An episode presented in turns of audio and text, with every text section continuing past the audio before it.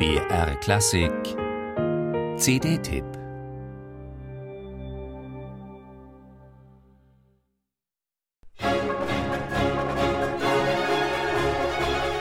Nicola Porpora war acht Jahre jünger als Vivaldi.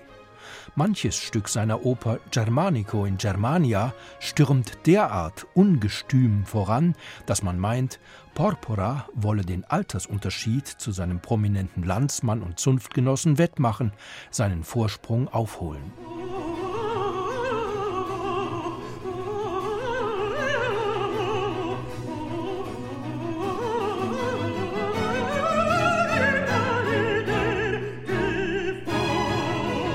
Countertenor Max Emanuel Zentic scheint sich diesmal besonders wohl zu fühlen im Gewand einer barocken Titelpartie. Was man der menschlichen Stimme abverlangen kann, wusste Porpora nun mal nicht nur aus der Praxis des Komponistenhandwerks, sondern auch und gerade in seiner Eigenschaft als Gesangslehrer. Zu seinen Schülern gehörten einst die legendären Kastraten Farinelli und Caffarelli.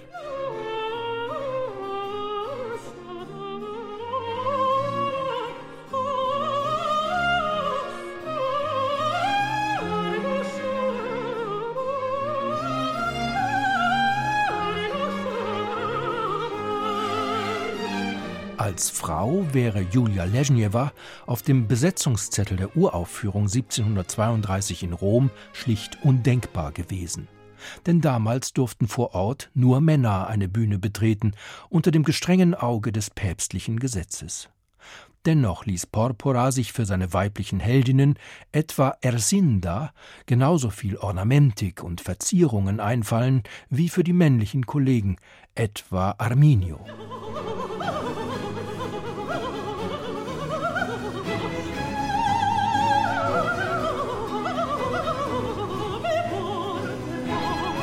Mezzosopranistin Mary Ellen Nesi mimt den germanischen Stammesfürsten Arminio, der hier für stolzes Muskelspiel sorgt, als Widersacher des römischen Feldherrn Germanico.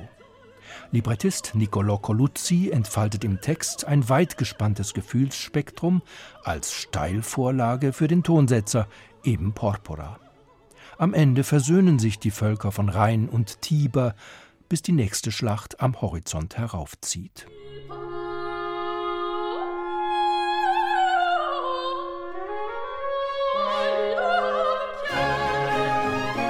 Hörner sind in einer der gut 25 Arien dieses Drama per Musica ein fantasievoller Dialogpartner der Gesangssolistin. Aber nicht nur hier profilieren sich die gut 25 Musiker des polnischen Ensembles Capella Krakowiensis. Auch wenn Dirigent Jan Tomasz Adamus nicht jede intonatorische Sorglosigkeit korrigiert, der Drive des Musizierens ist wirklich enorm. Und darauf kommt's hier letztlich an. Barockoper bietet auch und gerade heutzutage Identifikationsflächen, weil der vielfach rasende Grundpuls der Musik einen großen Wiedererkennungseffekt birgt für das schnelllebige 21. Jahrhundert.